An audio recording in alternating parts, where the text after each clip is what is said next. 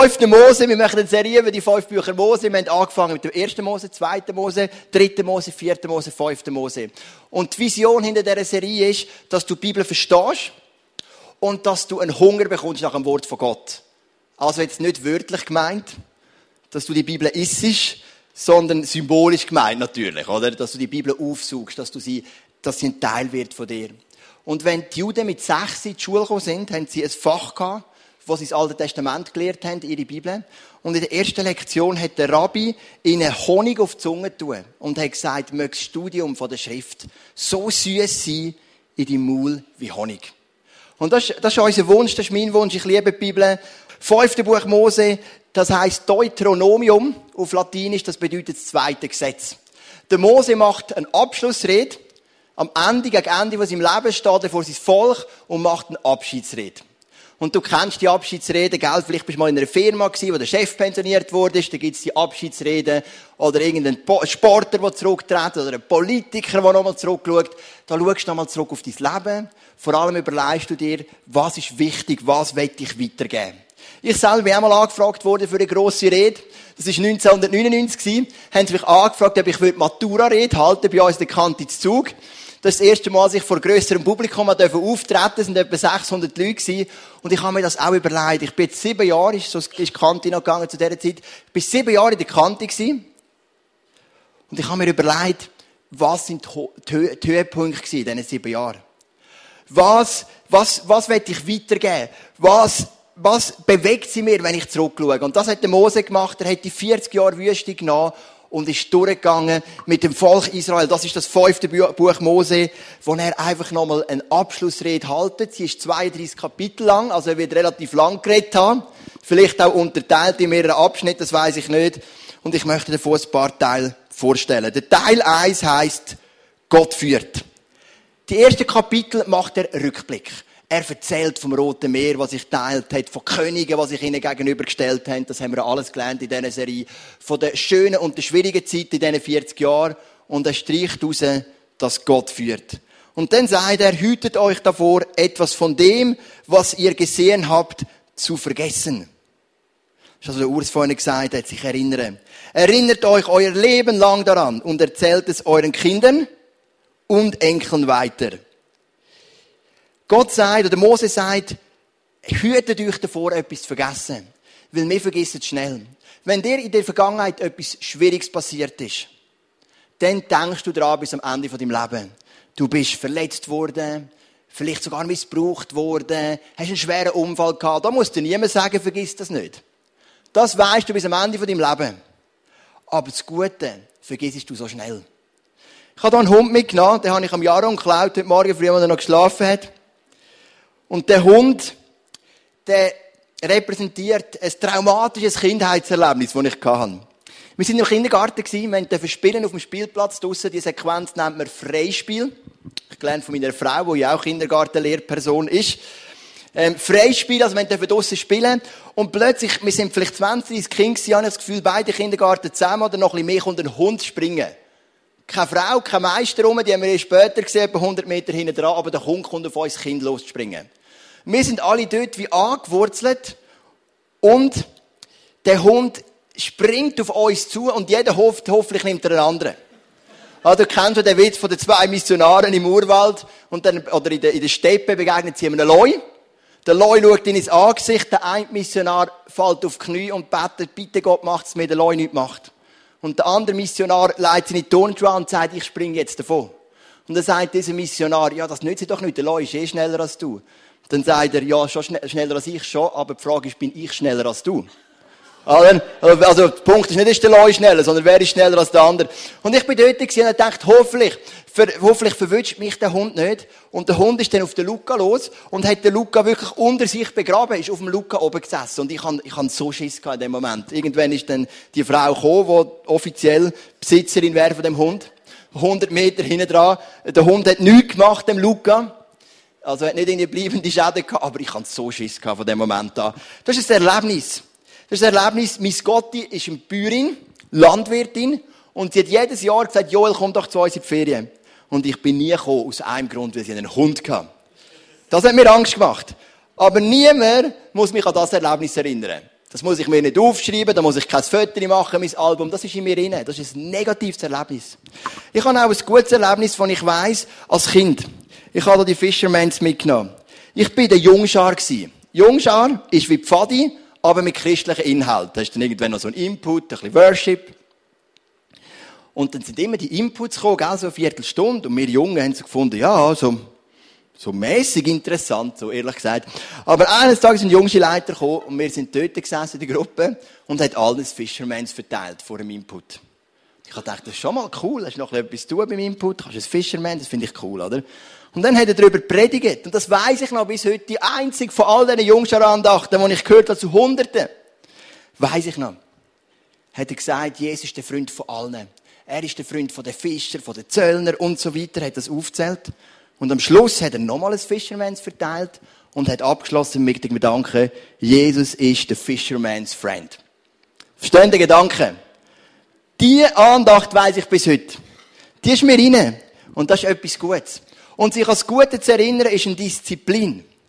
Die muss man leben. Beispielsweise bist du in einem Gottesdienst bist mega berührt. Warum nimmst du nicht den Flyer heim und leist nicht in, Bibel, in deine Bibel? Einfach als Erinnerung, was dort passiert ist. Es gibt viele Möglichkeiten, sich erinnern als Gute. Der Mose sagt, das ist eine Disziplin. Wieso mache ich das Album daheim mit Fotos, was du gut erlebt hast mit Gott? Oder ein Blog, wo du dir selber schreibst. Ein Tagebuch und so weiter. Der Mose sagt, lass uns das Gute erinnern. Und wir haben in dieser Serie gehört, es hat ja auch viel Schwieriges gegeben. Es sind Menschen gestorben, es hat Unglauben gegeben, es hat Murren gegeben. Aber der Mose sagt, was wir mitnehmen wollen, ist das Gute von Gott. Das soll unsere Gedanken füllen. Und ich habe gemerkt, der Hund, das muss mir niemand sagen, mich an den Hund zu erinnern, in diesem Kinski-Erlebnis. Aber an Fisherman's Friend erinnere ich mich darum, weil ich immer wieder eins kaufe. Das ist jetzt nicht eine bewusste Disziplin, die ich mache. Ich mache, kaufe es einfach, weil ich es gerne habe. Aber bis heute kommt mir immer die Andacht, der Input in den Sinn, Jesus ist der Fisherman's Friend. Erinnern. Dann kommt Teil 2 von Mose. Und gell, wir sind durch zwei, drei, vierte Mose durch. Wir haben so viel über Gesetz geredet in den letzten Wochen. Und dann geht es nochmal um Gesetz. Schönes kleines Detail, noch interessant. Im zweiten Mose Kapitel 20 haben wir die zehn Gebote und dann die Auslegung davon. Wie könnte es leben in der Wüste? Im fünften Mose kommen die zehn Gebote nochmal, ich glaube Kapitel 6 oder 7, und die Auslegung, wie könnte es leben im verheißenen Land? Und es gibt kleine Nuancen, kleine Unterschiede. Bedeutet, du musst die Gesetze von Gott immer wieder adaptieren in dein Umfeld in deinen Alltag hinein. Was bedeutet das für ein Volk, das auf der Wanderung ist? Was bedeutet das für ein Volk, das sesshaft wird? Was bedeutet das für ein Volk, das keinen eigenen Staat hat? Was bedeutet das für ein Volk, das einen eigenen Staat hat? Sie sind unveränderbar, sie gelten, aber die Umsetzung muss man immer wieder adaptieren. Ich meine, wenn es heisst, du sollst den Sabbat heiligen, auf einer Wüstenwanderung, bedeutet das vielleicht etwas anderes, als ein Sabbat heiligen in einer befestigten Stadt, wo du deine Synagoge hast und so weiter und so fort. Und das wird umgesetzt. Gesetze, die Sinn machen. Dann bin ich auf ein Gesetz gestoßen. Das finde ich jetzt wirklich, das macht Sinn. Auf den ersten Blick. Wir müssen das mal hören. Also, ja, das finde ich jetzt brillant sinnvoll. Wenn ihr ein neues Haus baut, dann sichert das Flachdach mit einem Geländer. Sonst seid ihr schuld, wenn jemand abstürzt und ums Leben kommt. Also, das macht Sinn, oder nicht? Also, ich persönlich finde das ein gutes Gesetz. Also, du hast ein Hochhaus, Flachdach und machst ein Geländer. Stell dir mal folgende Situation vor. Wir werden in der Ferien, meine Familie, der Rebecca, der Levin, Jahr und ich, und wir haben ein Flachdach oben dran. Und dort wäre ein schönes Pool, etwa eine Rutschbahn, 20 Meter über dem Boden, aber kein Geländer. Ich meine, wir könnten die Ferien dort oben null geniessen. Wir könnten das Pool nicht geniessen, wir könnten die Rutschbahn nicht geniessen. Wir wären rund um die Tour nur da, um zu schauen, dass kein Kind runterfliegt. Gut, unsere Kinder sind von Natur aus ein bisschen ängstlich, die würden wahrscheinlich gar nicht getrauen auf das Flachdach rauf, ohne Geländer. Aber es gibt ja auch andere Kinder, denen kein Geländer ist kein Geländer und dann ist es gut. Dann probieren sie es aus, oder? Aber wir wären nicht entspannt. Das Geländer gibt uns eine totale Sicherheit. Ein Flachdach mit Geländer gibt uns Sicherheit. Und der Vers ist eben auch ein Symbol für, das, für, die, Sinn, für, für, für die Sinnhaftigkeit, die Sinnvolligkeit der Gesetze. Es ist unser Geländer. Es gibt uns Schutz, es gibt uns Schutz in unseren Beziehungen zu unseren Mitmenschen. Es gibt uns Schutz in unseren Beziehungen zu Gott. Wir haben das, das Problem mit AIDS auf der ganzen Welt. Stell dir vor, die Menschen würden die biblische Sexualethik leben. Du denkst vielleicht, jetzt kommt wieder mit dem Mittelalter. Aber stell dir vor, wie viel weniger AIDS-Kranke das es gibt. Stell dir vor, in der Wirtschaft würde das Gebot, du sollst nicht lügen, ähm, gelebt werden. Wie viel weniger Korruption das es gibt. Die Gesetze haben einen Sinn und das Flachdach hat eben ein Geländer, damit du und dich nicht stürzen. Das ist das Herz von Gott hinter diesen Gesetzen. Jetzt mag sein, wenn du die Bibel studierst, dass du zu einigen Gesetzen sagst, das macht Sinn. Und die anderen verstehst du den Sinn noch nicht. Und jetzt ist es die Frage, vertraust du oder vertraust du nicht? Du kannst dir jetzt sagen, ich nehme nur die Gesetze an, die für mich Sinn machen. Dann bist du ein Egozentriker. Dann geht es dir nicht um Jesus und die Leidenschaft für Jesus, dann geht es dir nur darum, dass es dir gut geht. Aber wenn du Gott vertraust, dann nimmst du die Teil vom Schutz, die für dich Sinn machen, genauso wie die anderen auch. Weil du sagst, es ist in Gottes Wort geschrieben, ich vertraue ihm, dass es Sinn macht. Es ist mein Schutz für mein Leben.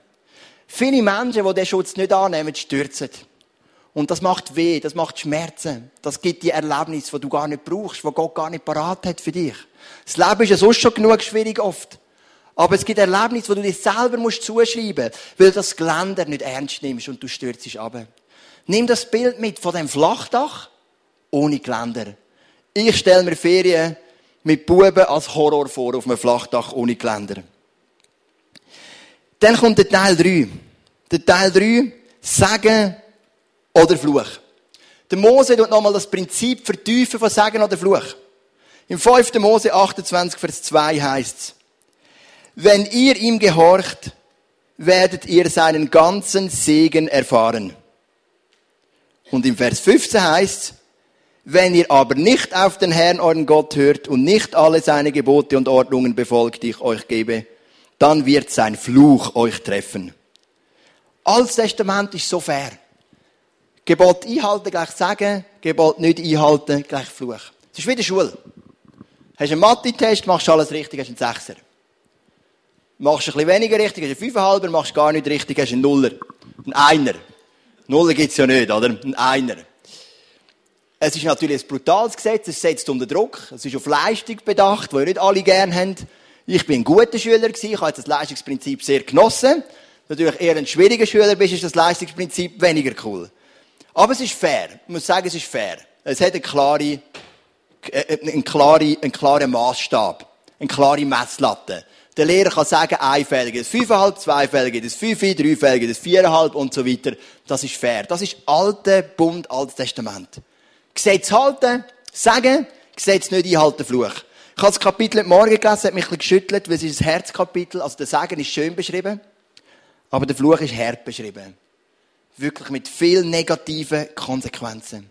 Jetzt, wie sieht es denn für uns aus im neuen Bund? Leben wir immer noch in diesem Prinzip? Grundsätzlich ja, aber doch nein. Warum? Das Neue Testament sagt uns, dass Jesus den Fluch treibt für dich und für mich. Sündigst du, bist du außerhalb von der Gesetz, stehst du immer unter dem Fluch. Nur treibst du den Fluch nicht selber, sondern Jesus. Das Prinzip ja, die Auswirkung nein. Wir leben im Zeitalter vom Segen. Nur wird der Segen im neuen Bund anders definiert. Im alten Bund war der Segen äußerlich. Gute Ernte, viele Kinder, ein grosses Auto, hat es noch nicht gegeben zu dieser Zeit, aber Reichtum, Wohlstand, das war immer äußerlich.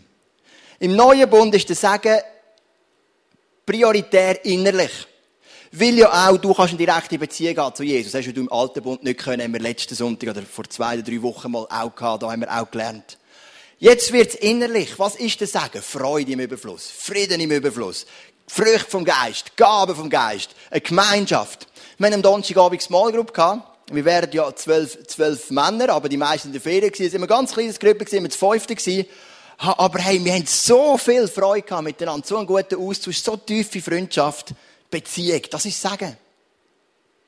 Reichtum ist nicht wirklich, es ist auch ein Teil von Sagen, wo gewisse erleben, aber wir wissen, es gibt Christen, die Jesus nachfolgen von ganzem Herzen, die haben nichts. Weniger als nichts. Jesus selber ist auch arm der Franz von Assisi ist arm und so weiter und so fort. Man kann es nicht mehr messen an den Äußerlichkeiten, man misst es an den Innerlichkeiten. Jesus geht sogar noch weiter und sagt, wenn ihr verfolgt werdet, freut euch, sagen, mega. Wenn ihr zu Unrecht verleumdet werdet, freut euch, mega, sagen. Aber Jesus sagt im neuen Bund, sagen ist auch Verfolgung, sagen sind auch schwierige Zeiten, weil wir dort Gott ganz neu erleben können. Aber wir leben im Zeitalter vom Segen. Das Segen ist vor allem da, wenn wir in diesen Bahnen laufen, die Gott für uns vorbereitet hat, seine Werke tun, die er für uns vorbereitet hat, erfüllt sind mit dem Heiligen Geist von innen raus.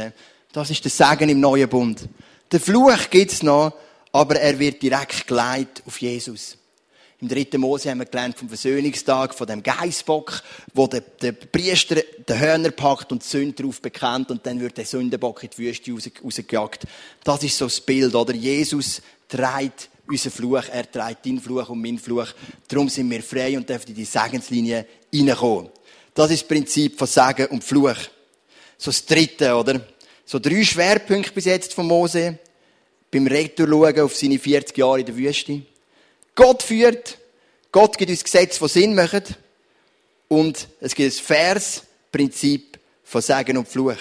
Wobei dann fair auch wieder die Frage ist. Wenn du natürlich eine schwierige Kindheit hast, negative Sachen erlebst, ist es schwieriger. Wenn du in einem Elternhaus aufgewachsen wirst, wo immer gelogen wird, ist es schwieriger nicht zu lügen, als wenn du in einem sehr gesunden Elternhaus aufwachst. Also wo genau ist fair, ist dann vielleicht die Frage. Aber es ist grundsätzlich sehr ein messbares System, das Gott dort eingeführt hat. Gleichzeitig sind wir aber froh, dass wir im neuen Bund leben, wo Jesus den Fluch nimmt und wir dürfen zurückkommen in die Segenslinie. Dann kommt der Teil 4. Der Teil 4 macht es ein bisschen fraglich, ob wirklich der Mose die fünf Bücher Mose geschrieben hat, wie wir annehmen. Weil es heißt im 5. Mose 33, Vers 7, bei seinem Tod war Mose 120 Jahre alt. Bis zuletzt waren seine Augen klar und seine Kraft ungebrochen. Wenn du selber ein Buch schreibst über deinen Namen, äh, über dein Leben und über die Geschichte von uns, ist es noch schwierig, deinen Tod zu beschreiben, oder? Da stellen wir uns ein bisschen die Frage, hat da vielleicht noch ein anderer Verfasser das Ganze ergänzt? Weil der Mose kann nicht von seinem Tod schreiben, er ist ja dann tot. Das geht ja nicht. Aber was da rauskommt aus diesen Versen, bis im Tod ist der Mose 120. Bis zuletzt waren seine Augen klar und seine Kraft ungebrochen. Das ist etwas so Attraktives. Das ist so ein Traum von mir. Hey, alte Leute, die so viel Power noch haben, so viel Klarheit. Ich mache ja, das wissen ihr, als Stadtführungen neu. Höllgrotte ist ein alter Kaffee, das mache ich schon länger, jetzt sind zu Stadtführungen dazugekommen. Dann habe ich eine Stadtführung gehabt mit einer Kantiklasse von Aarau, die 1959 Matura gemacht haben. Die sind jetzt zwischen 77 Jahre alt. Die ganze Klasse, also 6 sind gestorben, 15 sind noch dort, kommt zusammen und macht Stadtführung. Rüstig, voll Energie. Und ich habe gesagt, hey, das ist so cool. Ihr trefft euch noch jedes zweite Jahr, haben sie mir gesagt, für eine Klassenzusammenkunft. Ihr habt so viel Energie. Dann bei uns bei der Stadtführung gibt es einen Zeitturm. Vielleicht kennst du ein bisschen. Der hat 110 Treppen, mega eng. Und dort musst du fit sein, zum Raufgehen. Und normalerweise, wenn wir jetzt älteres Publikum haben, dann verzichten wir auf den Zeitturm. Dann beschreiben wir ihn einfach von außen. Ich schaue die rüstigen Leute an, 77, und sage, wenn auf den Zeitturm. Sie schauen mich an und sagen, ja klar, was meinen denn Sie? Eine Frau ist dann nicht mitgekommen, das ist ins Kaffee und mit der anderen bin ich rauf. Sensationell gewesen. Die engen Treppen, 110 rauf, wie Hochleistungssportler. Mich fasziniert das, wenn Menschen fit sind, bis ins hohe Alter. Das hat etwas zu tun mit der Gnade von Gott, aber das ist auch ein Geheimnis von Mose. Warum? Ich lese gerade das Buch als Vorbereitung für unsere übernächste Serie. Und ich möchte dir das Geheimnis Vorlesen von Mose. Also mich hat es recht überzeugt, das wird dann theologisch hergeleitet, das mache ich jetzt hier nicht. Aber er sagt, dass der Mose immer wieder eine Wahl müssen treffen zwischen Intimität mit Gott und Segnungen von Gott. Wenn ich zwischen deiner Gegenwart und deinem Segen wählen muss, ziehe ich deine Gegenwart. Auch wenn das ein Ort des Mangels und der Härte ist, deinem Segen in einer großartigen Umgebung vor. Die Frage ist, auf was ist dein Fokus? Ist es auf der Gegenwart, Intimität mit Gott, oder ist es auf den Segnungen?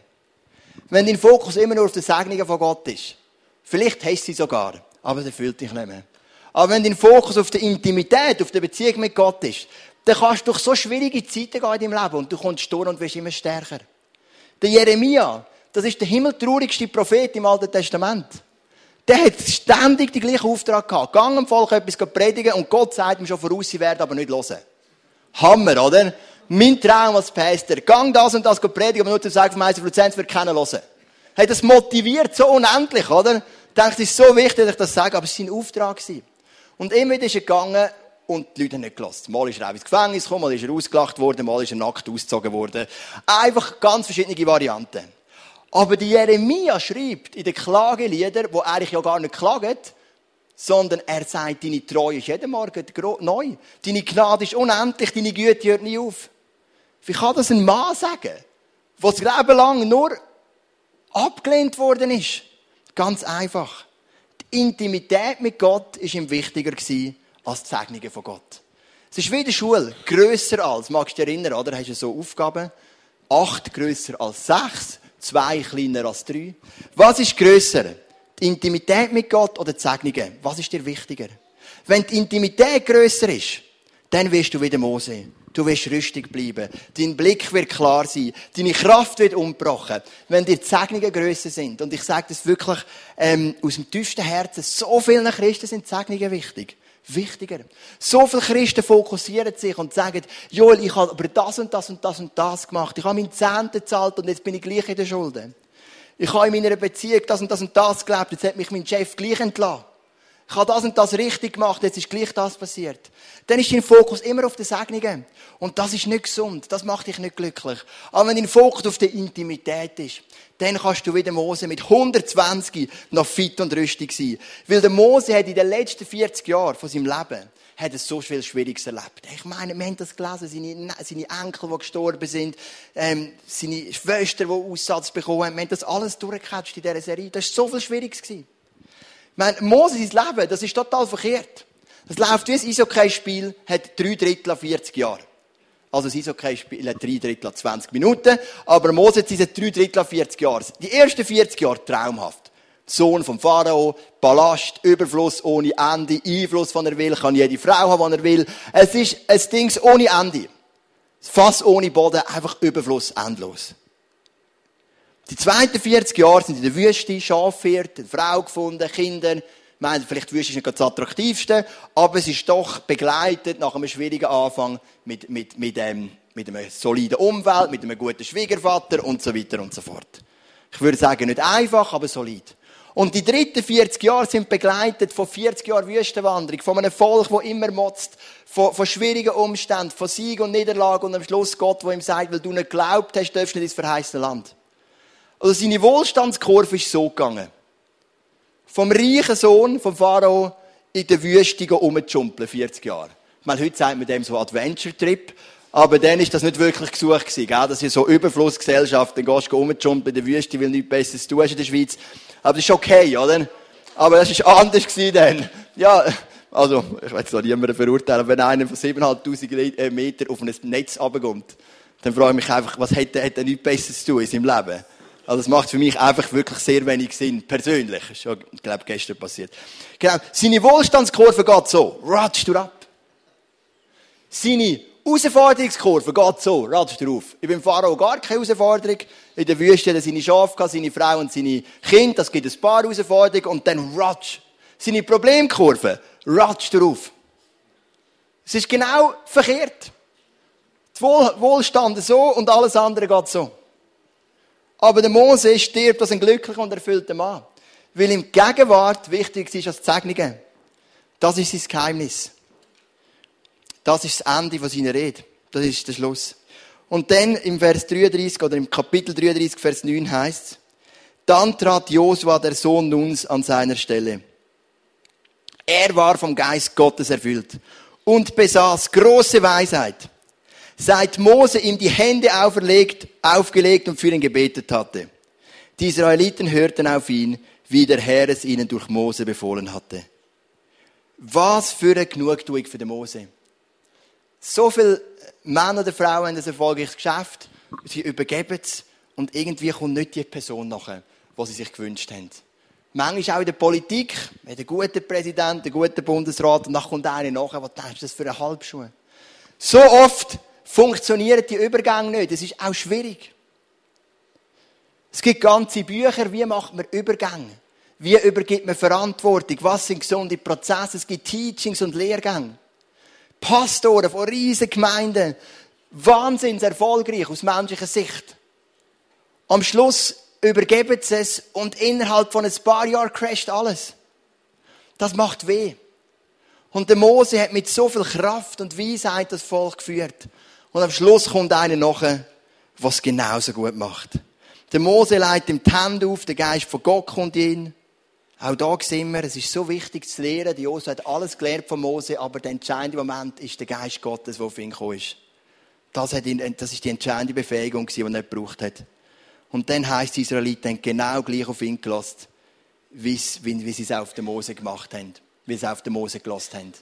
Und Josua ist rein, hat das Volk eingenommen, hat das Land aufteilt und hat eine gute Grundlage gelegt für das Leben im verheißenen Land. Der fünfte Mose hat noch einen Höhepunkt. Wenn du mit einem Juden redest, wenn du in eine Synagoge gehst, dann wird oft ein paar Verse zitiert. Das sogenannte Schma Israel. Oder auf Deutsch Höre Israel. Das ist so ein bisschen der Schwerpunkt vom ganzen Alten Testament. Einer der wichtigsten Verse.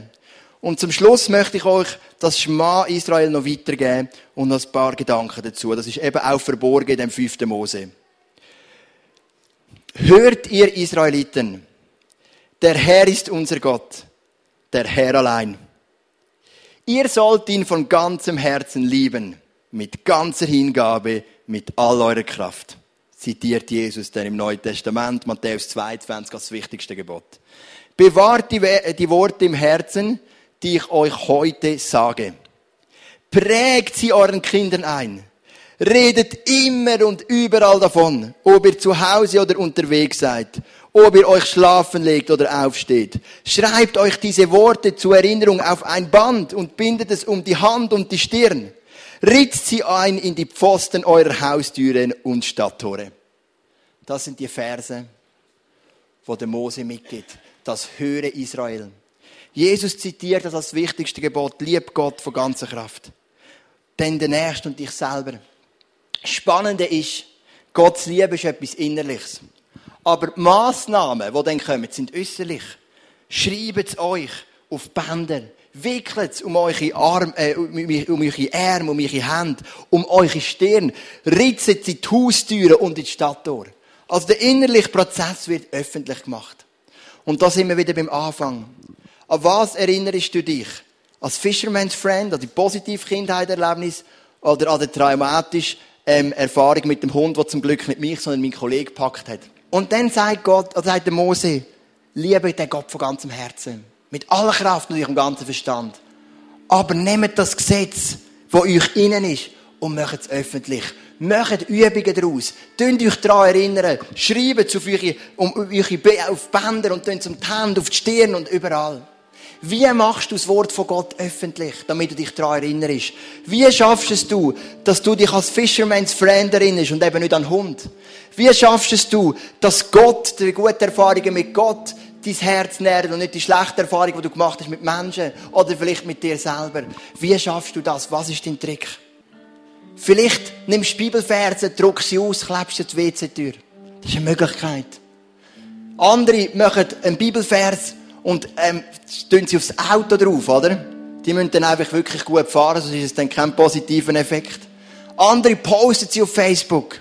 Und weisst, ich will nicht fromm überkommen. Ich überlege mir immer gut, wenn ich einen Bibelvers poste. Weil ich will auf keinen Fall, dass meine Nachbarn oder meine Freunde, die Jesus nicht kennen, irgendwann sagen, komm, der Joel kommt nur immer mit seinen frommen Sprüchen. Aber es geht ja da mehr um mich. Das visuell machen für mich. Ich will das erinnern, was der Urs gesagt hat. Und was ich sage, was im 5. Mose ist. Das ist eine lebenslange Disziplin, eine Übung. Was nährt dich? Ich habe die Story auch schon erzählt, aber ich möchte noch aufhören mit dieser Story. Da ist ein junger Mann. Ein Indianer, ist eine Indianergeschichte. Und er geht zum, zum Medizinmann und sagt, ich habe ein Problem. Wenn ich träume, kommen zwei Wölfe. Ein guter Wolf, ich merke, der meint es gut mit mir, und ein schlechter Wolf. Und der meint es schlecht mit mir. Der gute Wolf gibt mir gute Gedanken der schlechte Wolf gibt mir schlechte Gedanken. Wie kann ich machen, dass der gute Wolf über den schlechten Wolf gewinnt? Und dann sagt der Medizinmann, es ist ganz einfach. Der Wolf wird gewinnen, wo du mehr nährst. Und die Frage ist, welchen Wolf nährst du in deinem Leben? So fährt der Mose, das fünfte Buch Mose an. Und so hören wir es heute auf mit dem Schma Israel. Prägt euch die Worte ein. Gebt euren Kindern weiter. Redet immer und überall davon. Schreibt sie auf ein Band und ritzet sie ein in die Pfosten der Haustür und der Stadttür, damit ihr in dem Wort von Gott könnt leben und damit das Kraft hat für euer Leben. Ich will gerne noch beten. Vater im Himmel, wir haben die, die fünf Bücher Mose durchgenommen. Wir haben sie versucht zu verstehen und in einen grösseren Zusammenhang zu setzen. Wir haben versucht, die Menschen zu motivieren, für dein Wort zu lesen. Und einige haben die Bücher sogar mitgelesen, in ihrer Zeit, die Heime, am Abend, am Morgen, wenn auch immer. Und wir bitten dich, dass der Effekt von dem Studium, von dem Wort sein darf, dass wir uns erinnern an die guten Taten von deinem Leben, die du gemacht hast in unserem Leben damit der gute Wolf genährt wird. Es soll nicht einfach ein kopflastiges Theologiestudium sein, das bringt uns ja nicht weiter. Sondern es soll etwas sein, das unsere Herzen, unsere Gedanken, unsere Sehnsucht, unsere Wünsche erfüllt. Es soll etwas sein, das uns hilft, dass deine Gegenwart wichtiger ist für uns als deine Segnungen. Ich bitte dich, dass wir die Mose-Einstellung haben dürfen dass wir die Jeremia-Einstellung haben dürfen Und ich bitte dich für die ganz kleinen natürlichen Erfolgserlebnisse dass Leute, die sich noch nicht so gewöhnt sind, die Bibel zu lesen, sie haben vielleicht den einen, ist ein bisschen verstaubt, vielleicht haben sie es auch in einer Übersetzung, die sie fast nicht verstehen, dass wenn sie die Bibel wieder zur Hand nehmen, dass sie das Erfolgserlebnis haben, dass sie verstehen und dass sie plötzlich das Licht aufgehen und sagen, wow, so habe ich es noch nie gesehen. Das Lied, das steht im Zusammenhang mit dem. Jetzt verstehe ich das. Jetzt macht das für mich Sinn. Ich bitte dich, dass ICF Luzern bekannt sein, ein Kirche, das das Wort von Gott liebt, was das Wort von Gott aufnimmt, aufsucht und was ganz ein starker Bestandteil sein von unserem Leben. Amen.